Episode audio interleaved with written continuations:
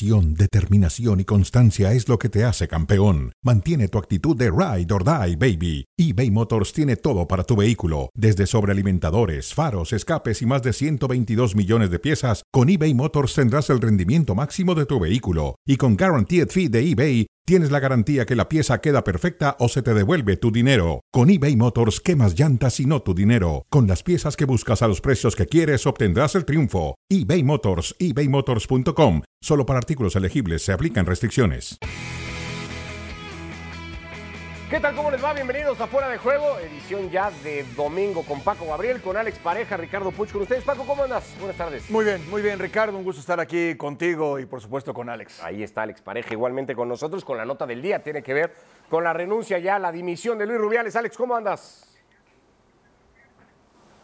¿Qué tal, Ricardo? Un abrazo también para Paco, pues siguiendo con mucha expectación todo este serial que hoy, contra pronóstico, acaba y, vamos a diseccionar porque hay mucho de lo que hablar. Sí, sin duda alguna, ha decidido Luis Rubiales presentar, y así lo hacía público a través de un comunicado en redes sociales, una carta en donde habla por qué y de, de, de la razón. Ha dimitido, se lo ha hecho oficial al presidente en funciones de la Real Federación Española de Fútbol, Pedro Rocha, ha dimitido como presidente, asegura que no hay condiciones para que él pueda seguir ejerciendo su trabajo, dice, y luego en un largo escrito también asegura que tratará de defender su honorabilidad. He transmitido, dice Luis Rubiales de puño y letra, a Pedro Rocha mi renuncia al cargo de presidente de la Real Federación Española de Fútbol. También he hecho lo mismo con mi cargo en UEFA, era vicepresidente. Insistir en quedarme a la espera y aferrarme a ello no va a contribuir a nada positivo. Ahí está la gestión de mi equipo y sobre todo la felicidad que me llevo por estos más de cinco años. Tengo fe en la verdad y voy a hacer todo cuanto esté en mis manos para que prevalezca. Mis hijas y mi familia han sufrido los efectos de una persecución, volvió a hacer énfasis en eso, desmedida. Pero la verdad se está imponiendo. Apareció también un pequeño fragmento de una entrevista que se hará pública, una entrevista de poco más de dos horas de Luis Rubiales con el periodista británico Piers Morgan en su programa, en su espacio, en donde confirmaba la renuncia y hablaba un, porqué, un poco de los porqués, si llegan o no tarde y por qué lo hace hasta ahora. ¿Qué te parece todo esto, Paco? Pasó lo inevitable, creeríamos, Sí. ¿no? Los tiempos, yo creo que los tiempos, porque al final, si se hubiera disculpado como después lo hizo, si hubiera renunciado, hubiera de alguna manera eh, cambiado las cosas un poco. Creo que, creo que así tenía que ser. A mí me parece tan reprobable el, aquel que dice eh, yo no dimito y terminan dimitiendo, como aquel que dice es que yo renuncié, pero no aceptaron mi renuncia. Es casi lo mismo. Cuando vas de frente, vas de frente y cuando vas con tus convicciones por delante, así tiene que ser. Eh, sigue sin disculparse abiertamente porque sigue diciendo que hay una persecución y que la verdad está de su lado. Y, termina renunciando cuando había dicho no voy a dimitir, no voy a dimitir. Mm, La verdad es que eh, son temas extracancha que son más difíciles de tocar. Yo creo que ya está todo dicho. Él se tenía que haber ido de, primera y, bueno, ya lo que sigue, ¿no? ¿Por qué lo alargó tanto, Alex? ¿Qué buscaba o cuál era el escenario? Difícil de imaginar, creería, ¿no? Para que Luis Rubiales se hubiera podido mantener al frente de su cargo. Él estaba esperando eso, que pasaran esos 90 días eh, de suspensión de la FIFA, que amainara un poquito el eh, temporal y que los mismos miembros de la Federación Española de Fútbol que aplaudieron ese discurso de no voy a dimitir, no voy a dimitir, no voy a dimitir, pues que luego al cabo de esos 90 días lo volvieran a coger con los brazos abiertos y como si no hubiera pasado nada. ¿Qué ha sucedido? Que Rubiales ha dado cuenta de que eso era imposible, que la FIFA le había bajado el pulgar, que la UEFA también le había bajado el pulgar y que era y el gobierno de España también, que era otro de sus principales apoyos, y al final se ha dado cuenta de eso. Pero lo, lo principal es lo que dice Paco, eh, no rectifica, no pide perdón, al revés, se está mostrando como si fuera un mártir, como si fuera una víctima de, una conspiración internacional, cuando incluso sin el, des- bueno, el, el terrible incidente del beso, que puede acabar en, una agresión sexual, si, así lo considera el juez, eh, este hombre hizo el orangután en el palco de autoridades delante de la reina y de la princesa de España, que es una menor tocándose sus partes. O sea, simplemente, sin, quitando ya el incidente del beso, insisto, ¿eh? Si, si, eh, quitando eso, ya tendría que haber dimitido por su mal comportamiento y por los eh, escándalos de la Supercopa de Arabia con todo lo que ha trascendido esta semana con las filtraciones de su propio tío, las acusaciones de malversar dinero de la Federación Española. O sea, todo esto parece que para Rubiales no existe y Rubiales es simplemente, se quiere vender él como una víctima del sistema y no es casualidad el periodista al cual le concede la entrevista. Está claro, es va a ser una sesión de baño y masaje y va a ser unas, el inicio de la nueva estrategia de Rubiales. ¿Qué es esa? Que es mostrarse como una víctima y encaminándose un poco ya hacia el tema político una vez que acabe eh, su relación con el mundo del fútbol. Bueno, sí, eh, el periodista en cuestión señalado igualmente y apartado en algún momento de uno de los programas que conducía en la mañana por comportamientos, si no iguales, y hasta cierto punto hasta medio parecidos a los que pudo haber tenido Luis Rubiales. Se armó mucha polémica el otro día y con esto quiero empezar a cerrar el tema porque creo que coincido contigo, Paco. Parece que se sale ya de tema de cancha y es difícil, pero el otro día se armó mucha polémica cuando Dani Carvajal, el futbolista del Real Madrid y, parte de la selección española convocada en esta última fecha FIFA por, por Luis de la Fuente, habló de la gestión de Rubiales y dijo, bueno, más allá de lo que sucedió y, con el derecho de la presunción de inocencia que tiene cualquiera, yo de Luis Rubiales solo puedo hablar bien como presidente. Lo acotó Carvajal, aunque le cayeron por todos lados y con todo no sé si era el momento de salir a dar una declaración como esa. ¿Qué deja Luis Rubiales? Y, y Luis Rubiales va a poder ser medido, juzgado después en su gestión como presidente algo más allá del incidente en la premiación del Mundial Femenil o eso es lo que va a marcar los poco más de cinco años de Rubiales? Es que yo no creo que pueda separar y ni siquiera tendrías por qué hacerlo. Lo de Carvajal a mí me sorprende. Es que estás o no estás, eres o no eres. Lo mismo Bilda, por ejemplo, se, arrepentirá el resto de su vida de haber aplaudido ese día el discurso. Nada le, le habría costado quedarse viéndolo sin, aplaudir hubiera sido muy igualmente lo aplaudió, ¿no? También por eso le pedían. Totalmente Es que eh, eres o no eres. Entonces, ok, vamos a separar al presidente, la gestión del presidente, vamos a separar al Rubiales que le dio el beso hermoso y vamos a separar al Rubiales que en el palco junto a la reina y la princesa hizo y deshizo. Es que no puedes. Es que va todo en la misma bolsa. Lo pregunto, Alex, porque Rubiales ha sido un uno de los grandes impulsores y es uno de los argumentos que expuso también hoy. No perjudicar la candidatura del 2030 para la Copa del Mundo. Es un hombre que había trabajado mucho en eso. Por ejemplo, si ese mundial llega para España, a futuro habrá que voltear la vista y decir, mira, aquí alguien trabajó bien al margen de todo lo que pasó, o todo la gestión de Rubiales va a quedar señalada a ese momento con eh, o en la celebración del Mundial Femenil. Mira, si España, junto con Marruecos y, Portugal, acaba consiguiendo el Mundial en 2030, que la, candidatura se va a presentar oficialmente hacia el mes de febrero, si España consigue ese Mundial será a pesar de Luis Rubiales y no gracias a él. Eh, por una sencilla razón. Hoy nos hemos enterado todos de que Rubiales dimitía porque te tocaba, te venía un anuncio, del, una alerta, perdón, del New York Times, del Guardian, de la BBC, de Televisión Española, o sea, los, el país, de, los principales medios, no solamente de España, sino de todo el mundo, lo han destacado como una de las principales noticias, portada en el New York Times, sin ir más lejos. Entonces, ahí te das cuenta de que lo, lo que ha hecho Rubiales, eh, no solamente, eh, insisto, que no solamente hay que acotarlo a lo del beso y a estoy en el palco, sino todas las otras cosas Sí, sí, todas esas otras cosas también ha ido mm, mm, mermando muchísimo el, prestigio del fútbol español. Esa imagen en plan lobo de Wall Street diciendo no voy a dimitir, no voy a dimitir, no voy a dimitir, eh, ha hecho un daño terrible. Es decir, que si España acaba consiguiendo ese mundial va a ser a pesar de Rubiales. Y por eso insisto en que la limpieza tiene que ir mucho más allá de Rubiales porque son los mismos que aplaudieron ese discurso de, Lobo de Wall Street los que van a elegir al nuevo presidente. Eh, que entonces eh, es un, es un, hecho muy de clientelismo y lo vimos, por ejemplo, también en la FIFA, eh, con, Blatter que se aferraba y hasta que no entró el FBI con los agentes, Blatter seguía ahí aferrado al cargo. Es un problema no solamente del fútbol español, sino del fútbol en general. Está dominado muy, muy férreamente por personajes que solo quieren poder y dinero. Hay demasiado poder, hay demasiada influencia y nadie se quiere quedar fuera de todo eso. En otro orden de ideas, el que se ha quedado fuera, pero de su cargo, consecuencia de la derrota 4 a 1 en un partido amistoso ante Japón, mismo rival que en la Copa del Mundo hace nueve meses. Con él también al frente de la selección alemana le ganaba un partido dos goles a uno. Es Hansi Flick. hay que dimensionar lo que significa que Alemania cese a un entrenador en funciones. Joaquín Lowe, su antecesor Paco, estuvo 15 años en el cargo. 15 años en el cargo. No es una selección que suela dar estas bandadas, ¿no? Estos cambios así de timón tan, tan drásticos. Y por eso hay que destacar lo de Hansi Flick. ¿Te sorprendió? Me sorprendió mucho, pero lo entiendo. Y el tema es lo que tú mencionas. Qué bueno que lo menciones. Y vámonos más atrás. Job Derval, eh, Franz Beckenbauer, ¿no? ¿Quién siguió? Klinsmann. Klinsmann también con un montón de tiempo, Eh, ¿no? Joachim Low. eh, es un país que el deporte en Alemania es así.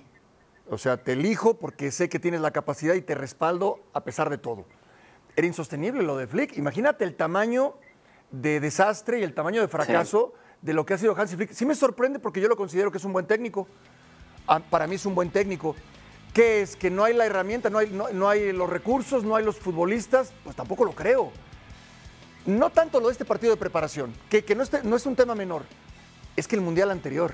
Y el Mundial anterior quiere decir que algo en el fútbol en Alemania no está funcionando adecuadamente. Ninguno de los 10 técnicos anteriores había sido cesado nunca, aunque tres de ellos no terminaron sus procesos por decisión propia, ¿no? Bertie Fox, entre ellos Rudy Feller, que ahora volverá a ser parte del cuerpo técnico para dirigir el martes ante Francia, terminaron dimitiendo, pero nunca fueron cesados. Alex, ¿era normal cesar a Hansi Flick después de lo de este fin de semana? A ver, normal no es porque, como dices, tú es el primero eh, eh, en Alemania. Entonces, lo que sí que te da es una noción de la gravedad. Han tenido un detalle también en la Federación Alemana, que se han esperado a la final del Mundial de Baloncesto, que por cierto ha ganado Alemania en, la final a Serbia, eh, antes de hacer público ese comunicado para no opacar eh, la final. Pero imagínate lo, lo grave que es. Eh, se veía venir porque Hansi Flick tiene esa cara de, que sabes que los jugadores no se lo creen. Y, es increíble ¿eh? porque en el Bayern de Múnich le cambió la, cara al, Bayern, eh, al, equipo después de la salida de Kovacic, eh, perdón, de Kovac, de Nico Kovac. Y, es un entrenador que en el Bayern funcionó muy bien a muy corto plazo, pero que se le nota que no tiene una cosa que es muy importante, sobre todo en el fútbol de selecciones, que es carisma y autoridad delante de sus futbolistas. Hay un documental, en, creo que es en Amazon Prime, que enseña las interioridades de la selección alemana durante el Mundial y ves te explica muchas cosas. Te explica eh, eso, la, poca capacidad que tenía el entrenador de entusiasmar, de transmitir el mensaje. Ese es el problema de Hansi Flick. Pero luego está lo que decía Paco, que es que Alemania ha ido perdiendo calidad en puestos muy importantes a, a marchas forzadas. ¿Cuánto tiempo hace que Alemania no tiene un 9? Ayer jugó Kai Havertz, que, que nos venimos cansando de decir que no es un delantero centro al uso y que ni siquiera tiene gol. Eh, luego hay otras posiciones también. Eh, fijaos en la defensa del Bayern, por ejemplo, la defensa del Bayern de Múnich. Kim, Upamecano, hasta hace cuatro días estaba Pavar, Alfonso Davis, eh, Lucas Hernández, es que no hay ningún alemán. Ese es el principal problema. Y ayer la defensa de Alemania fue un auténtico desastre contra Japón. ¿Y qué pasa? Que es una ironía, pero si no que se lo pregunten a Pep Guardiola. Muchas veces, para atacar bien, para ser un equipo ofensivo, ¿qué necesitas? Buenos defensas. Y Alemania no los tiene, no los fabrica. Bueno, pues es parte de lo que está viviendo la selección alemana en medio ahora de, de todo este mar de rumores de quién va a asumir. Rudy Feller junto a Sandro Wegner y a Hans Wolf van a dirigir el partido el martes. Y después hay nombres sobre la mesa, Paco. Sí. Opciones hay, porque hasta hace no mucho la escuela alemana parecía ser la escuela de vanguardia, ¿no? Adelantada en cuanto a entrenadores, con Klopp a la cabeza, con Nagelsmann detrás suyo y luego varios más. ¿Quién tiene que tomar las riendas de Alemania? Es Se que, habla de bueno, Zidane, se habla Sí, de pues es que ya empieza a tirar. No, no, bueno, por favor. No, pues se habla de. Van Gaal está bastante Sí, yo sé. adelantado la carrera. Yo sé. eh, me, me salté el proceso de Bertie Vox y yo tengo claro que, en Alemania el, el tema no es el resultado, porque, si mal no recuerdo, con Rudy Feller sufrieron una derrota en casa, Alemania, en partido eliminatorio contra Inglaterra, en Con el Alemania, Olímpico de con Múnich. Inglaterra. Con goleada. Y no pasó nada. Llegó a la, de hecho, llegó a la final del siguiente mundial. Es que es lo que dice Alex, que realmente le ven que Hansi Flick no tiene argumentos para seguir. E- Ese es el tema. No es el resultado, es quizás la gota que derrama el vaso. ¿Quién sigue? Pues mira, Zinedine Zidane es un gran, gran, gran técnico. Eh, ¿Cuántas veces algún, y no tiene nada que ver con temas de eh, nacionalidad, o, pero siempre han sido alemanes los que dirigen en Alemania? Siempre han sido alemanes, ¿no? Bueno, ¿va a venir Zinedine Zidane? No sé. Es Hay- que, hay es que hay, ¿va a venir Van Gaal? Idiosincrasia de. Claro, que un holandés a dirigir a Alemania. Trabajó en el Bayern Múnich, pero, pero sí, no, no, no dejaría de ser muy extraño. Ahora, el más deseado, seguramente por cualquier alemán, que es Jürgen Klopp, no va a asumir hoy la dirección técnica de la selección, Alex. Eso es un hecho, ¿no? Eso parece, parece probado. Otra cosa es que, oye, que no lo intenten y Jürgen Klopp también lleva muchos años al frente del Liverpool e igual una propuesta con cara y ojos que tenga también eh, potestad Jürgen Klopp para dirigir mucho más allá de convocar a los futbolistas, pues igual les seduce, igual pueden llegar a un acuerdo. Pero lo que, lo que parece la opción más clara y más evidente es Julian Nagelsmann. El tema es si Nagelsmann, siendo tan joven, eh, quiere pasarse al fútbol de selecciones, que no tiene una actividad semanal, que, que no tiene eh, ese día a día del que muchas veces se nutre un entrenador que todavía está arrancando en su carrera, pero a ver, con lo que ha sido capaz de hacer, eh, con el conocimiento que tiene del, del fútbol alemán, de- de- del desarrollo de futbolistas, yo creo que para mí la opción más lógica, siguiendo además con esa tradición de tener seleccionadores nacionales de su propio país, la opción más lógica es Nagelsmann. Otra cosa es que él quiera. Se habla de Oliver Glasner, austriaco, campeón con el Eintracht de Frankfurt. Y se habla de Stefan Kunz, igualmente el exitoso entrenador en las inferiores o en la sub-21 concretamente del fútbol alemán como opciones. Ahí está también Van Gaal. Dinero tiene la Federación Alemana, ¿no? Es que para mí tienes que ir por Klopp. Para mí tienes que ir por Klopp, tienes que pagar la cláusula de rescisión. Para mí tienes que ir por Klopp. Yo, yo, eh, creo que es el técnico, es el perfil. Mi única duda es que le hemos escuchado a esos técnicos súper, súper, súper elite de clubes, les hemos escuchado muchas veces decir que selección no, porque para citar a Gustavo Matosas y aquella experiencia de Costa Rica, de- se terminan aburriendo, ¿no? En selección nacional. Eso ¿no? es. Eso dicen a veces los entrenadores, ¿no? Sí, Eso claro, por eso te decía lo de Nagelsmann. Claro, por eso, en, en Matosas precisamente estaba pensando cuando dije lo de si Nagelsmann quiere meterse en la dinámica de, un entrenador de, selecciones. Lo mismo le ha pasado a Luis Enrique, ¿eh? Luis Enrique era otro entrenador de estos que necesitaba más marcha en el día a día y por eso está contentísimo de regresar al Paris Saint Germain, pero es tu país, es una oportunidad increíble. Además, están clasificados para la Eurocopa, porque van a ser los anfitriones, con lo cual presión cero y más abajo de perder en casa 1-4 contra Japón. Pues dudo yo que vayas a caer. Entonces, yo creo que es una buena oportunidad para el técnico que venga para empezar a trabajar. Tiene tiempo, tiene margen y va a tener autoridad. Estoy clarísimo. No dejo de pensar en No, un claro. niño de 12, 13 años que googlee la frase de el fútbol es un deporte 11 contra 11 donde siempre gana Alemania, dirá, ¿y esto quién lo inventó, no? ¿Con base en qué? Dijeron, si estos son un desastre, no pasa en fase de grupos, ¿no? ¿De qué cuento de ciencia ficción sale esto? Es cierto. Es increíble cómo puede cambiar todo, ¿no? sí. Pero sí, es, es así, ¿no? Increíble. Bueno, pues ahí está lo que está pasando en el fútbol alemán, a reserva de que se tome una decisión. Hoy han cesado a su primer entrenador del cargo de seleccionador nacional. Estamos en parón de fecha FIFA, ya lo sabemos. Eh, hay todavía actividad. En Europa se está jugando por un lugar para la Euro. Sudamérica está arrancado ya su proceso eliminatorio en CONCACAF Five Nations League. Hay un montón de partidos amistosos y por eso hacemos este parón para voltear a ver a las ligas y ver Me gusta este ejercicio, ¿eh? Sí, ¿te gusta? Sí, me gusta. Y ver cómo están las cosas. Y vamos a tomar como referencia las últimas cinco temporadas de las cinco principales ligas europeas. En la Premier, de esos últimos cinco años, cuatro veces ganó el Manchester City. En Alemania, las cinco las ganó el Bayern Múnich. En Francia, cuatro de las cinco las ganó el Paris Saint-Germain. Y donde un poco más alternativo ha sido el asunto es en España y sobre todo en Italia. En Italia, cuatro campeones distintos los últimos cuatro años. La Lluvia había ganado primero dos consecutivos. Y en España, dos el Barça, dos el Madrid, uno el Atlético. ¿El fútbol en Europa se ha vuelto predecible, aburrido? En ¿Es el- lo mismo en, eh, predecible que aburrido? Ah, qué buena pregunta. No estaba, menos- no estaba listo para contestar para esa pregunta. A- no estaba lista. pronto. No, no necesariamente. No. No necesariamente. Tú puedes saber qué equipo va a ganar, pero igual te entretiene ver el partido. Ok. ¿Te contesté bien? Sí, pero, pero pierde cierto interés. Digamos, porque Eh, dices, evidentemente. llámese el final de la película, ¿no? Evidentemente, evidentemente. Lo que pasa es que sí marca mucho diferencia. En estas ligas hay una gran diferencia entre los primeros lugares y los demás. Eh, aunque tú sepas quién va a ganar, por ejemplo, en la Bundesliga, hay partidos muy entretenidos, ¿sí? Pero yo no pongo a la Bundesliga dentro de las tres primeras. O sea, a mí sí me parece que las tres primeras son, olvídate del orden, están eh, la Liga, la Premier y la Serie A. porque me gusta como los, los Sí, partidos señor. que yo veo, los partidos que yo veo me agradan, los ¿En ese jugadores. orden? Perdón, ¿en ese? No, no, si quieres ahorita platicamos Ah, el orden, pero ahora- para, mí ahora estas me son, eh, para mí estas son la- las tres primeras, las tres mejores, más allá de que normalmente sabes quiénes van a ganar, aunque en la Serie A se ha cambiado muchísimo Eso sí, ese tema. Eso sí ha cambiado porque se ha, ha tenido Italia esta tan anhelada, creo, ¿no? Alternancia en cuanto a sus campeones, Alex, porque empieza a pasar eso, ¿no? Que ya arranca un campeonato y ya sabemos todos que el malo no se va a escapar, o sea, que al final la policía lo va a agarrar y que todo el mundo va a estar feliz y contento al final del día, ¿no?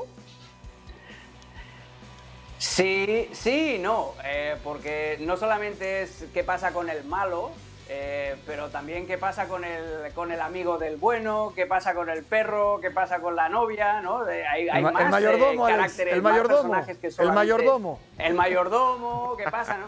Eso es, ¿no? Además, hay actores secundarios que eh, realmente son los que elevan o hunden el, el nivel de una liga. Por ejemplo, lo más evidente es lo de la Premier League. Tú lo miras en cuanto a campeones y dices, qué aburrida. Si el Manchester City le ha ganado cuatro de los últimos cinco años. Pero no es el qué, sino el cómo a nivel artístico, a nivel futbolístico y también en la emoción, en el cara a cara, en el Fast and Furious que ha habido do- en dos oportunidades con el Liverpool, el año pasado con el Arsenal. Y luego también están las, otras luchas. Eh, la Premier League yo creo que para mí es la más interesante, la más emocionante, no solamente porque tiene los mejores jugadores gracias a tener mucho más dinero que el resto, sino también porque tienes la sensación de que a pesar de que sabes que el City va a estar arriba siempre, pero tienes la sensación de que cualquier equipo le puede ganar a cualquiera. Y luego también fíjate cómo ido cambiando la configuración de las plazas de arriba. El Liverpool el año pasado quedó quinto, no llegó a entrar ni siquiera en la Liga de Campeones. El Tottenham también. El Chelsea, a pesar de todo lo que se ha gastado, eh, quedó en mitad de tabla. Entonces, eh, hay una competencia brutal, no solamente entre los dos primeros de arriba, sino entre todos los demás. Yo para mí la Premier League tiene eso de, especial y luego coincido totalmente con lo que dice Paco. O sea, la Liga Española y la Serie A compiten cara a cara por ser el segundo y- y la prueba está también en, la competitividad en Europa. La Premier ha tenido al City, al Liverpool y al Chelsea como últimos campeones de, de Europa. Pero luego tienes la clase media en España con el Sevilla, con el Villarreal, lo que ha sido capaz de hacer el Real Madrid. Y en Italia lo mismo, tienes la competitividad de los equipos históricos. Yo para mí esas son las tres mejores ligas. A ver, ahí me quiero enfocar porque el debate hace rato que parece haberse enfocado en Inglaterra y en España y, pareciera llevar ventaja a Inglaterra con esto, ¿no? Que decía Alex, ¿no? Esta diferencia abismal en mercado, una liga gasta poco más de 2 mil millones y la que le sigue en el mercado se gasta 700, ¿no? La diferencia ahí es, brutal y, hace que sea poco competitiva, Paco. Pero si vemos esto que decía Alex de los equipos, que ¿no? de estos personajes secundarios, no hay más en la Liga Española, no, no es la Liga Española en ese sentido la más robusta y por tanto con mejores equipos que la Liga Inglesa. Hay quien afirma eso y dice, pues ahí está Europa para confirmarlo, ¿no? Para el que tenga alguna Eh, duda. bueno, mm, me parece que no. Yo sí, yo sí veo una gran diferencia entre la Premier League en este momento. No es el mejor Real Madrid, no es el mejor Barcelona. Pero ahí están, sin embargo, ahí están, más el Madrid que el Barça. eso No, claro, y, y en esa época Pero robaban. en Europa League, España es Sí. absolutamente dominante, ¿no? O sea, es decir, Sí. el quinto, sexto, séptimo y octavo de España parecieran ser mucho mejor que el cuarto. Claro, lo que pasa es que hoy, hoy, normalmente cuando estaban el Sevilla y el Valencia, por ejemplo, lo tengo presente, ¿no? El Madrid, el Barça, el Atlético, Sevilla, Valencia. Decía así, es que esta liga es la más fuerte. Hoy yo sí pongo el 1 la Premier y el 5 la francesa. ¿sí? Y después el 2, 3, 4, como tú me quieras decir. Me inclino más por los dos primeros, el, el 2 y el 3, la Serie A y la Liga Española. A mí me gusta lo que yo veo en la Liga Española. Puedo ver cualquier partido de la Liga Ya Española. me volviste a tirar, me- como que me vas, estás jugando con Sí. el orden de los... Sí, Acá no es esto del orden de los factores, no altera el resultado. Acá sí lo altera. O sea, no es lo mismo poner a Italia 2 y España 3. Ok. Porque me estás ahí... La Bundesliga 4 La Bundesliga. y me voy a quedar con la Serie A. La Serie A. Sí, sí. No la voy a poner tan fácil, Alex, de, de quién es el malo y quién es el bueno de la serie. Ya ¿no? veo, ya veo. La Serie A y España 3. Sí, la Serie A porque recientemente la Juve ya dejó el título. Por esta alternancia que le hemos visto a la Sí, Serie A. pero además los que llegaron a ser campeones han sido protagonistas en la Champions. El Inter, el Napoli se quedó a medias y yo creo que el Milan hoy está en un gran momento. Algo que en España no veo. Hoy en España no veo, no veo al Barcelona para pelear en la Champions, por ejemplo. Bueno, pero hasta eh, hace dos años el Madrid ganaba Liga y, luego- y Champions en el Sí, el. Madrid sí, pero, pero los demás, ni Mm. el Atlético, ni el Barça, ni mucho menos el Sevilla, el Valencia. El Atlético claudicó de Europa en noviembre, ¿no? O sea, iban tres meses de temporada y el Atlético ya no jugaba Europa. Así de, de radical fue. Alex, eh, ¿cómo lo pones tú y qué tanta validez tiene para quienes defienden a la liga decir es que España tiene al final más equipos que el mismo caso inglés? Sí, Inglaterra tiene cuatro o cinco muy fuertes, pero España a lo mejor, dicen en la, en la liga, tiene ocho o nueve. Ante todo, primero, déjame que me quite el sombrero ante la elegancia en el dribbling de Paco. ¿eh? Paco es como, como Beckenbauer. Sale jugando desde atrás con la cabeza levantada, te dribla, te hace así, te hace una finta y te has quedado así. ¿eh? Le has ido a presionar y te has caído de espaldas, Ya, eh, ya, ya.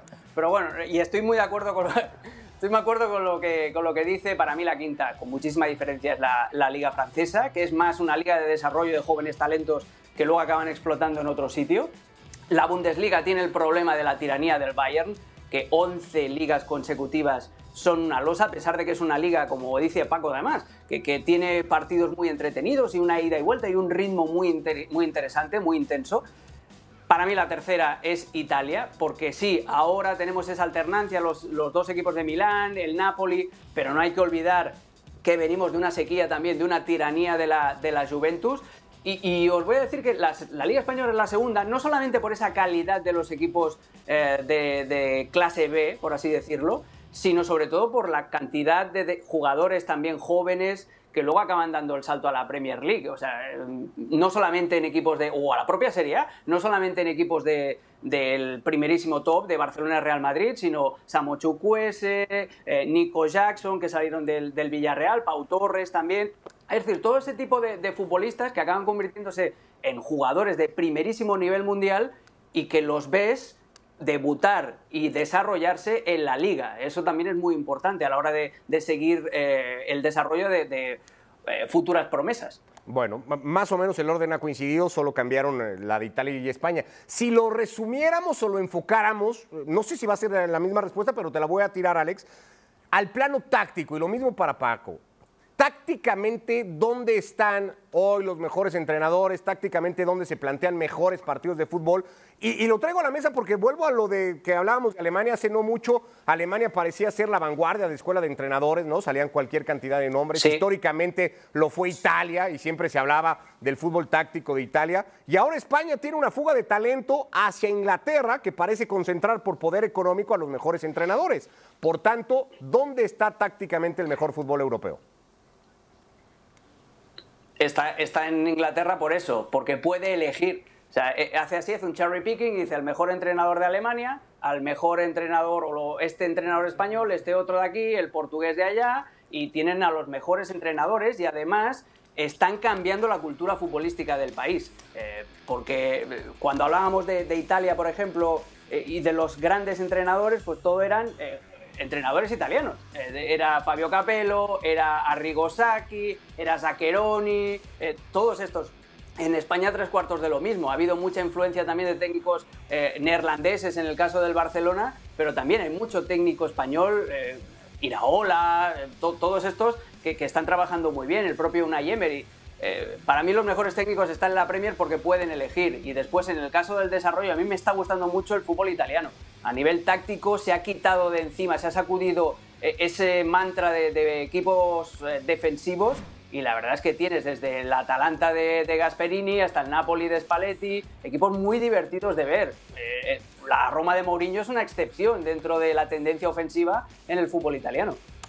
¿Coincidiría tu orden si lo enfocáramos a este punto de vista? Sí. Sí, y, y en la Premier sí, por supuesto que, que sí considero. Ahora, en la Premier están los mejores porque los compran, digamos, ¿no? Un poco eso, no porque los formen. El Eso mejor, es. el mejor entrenador no sale ni está en Inglaterra, eso está claro. No, no, no hay ningún ejemplo, me parece, de los, de los equipos más importantes no lo hay.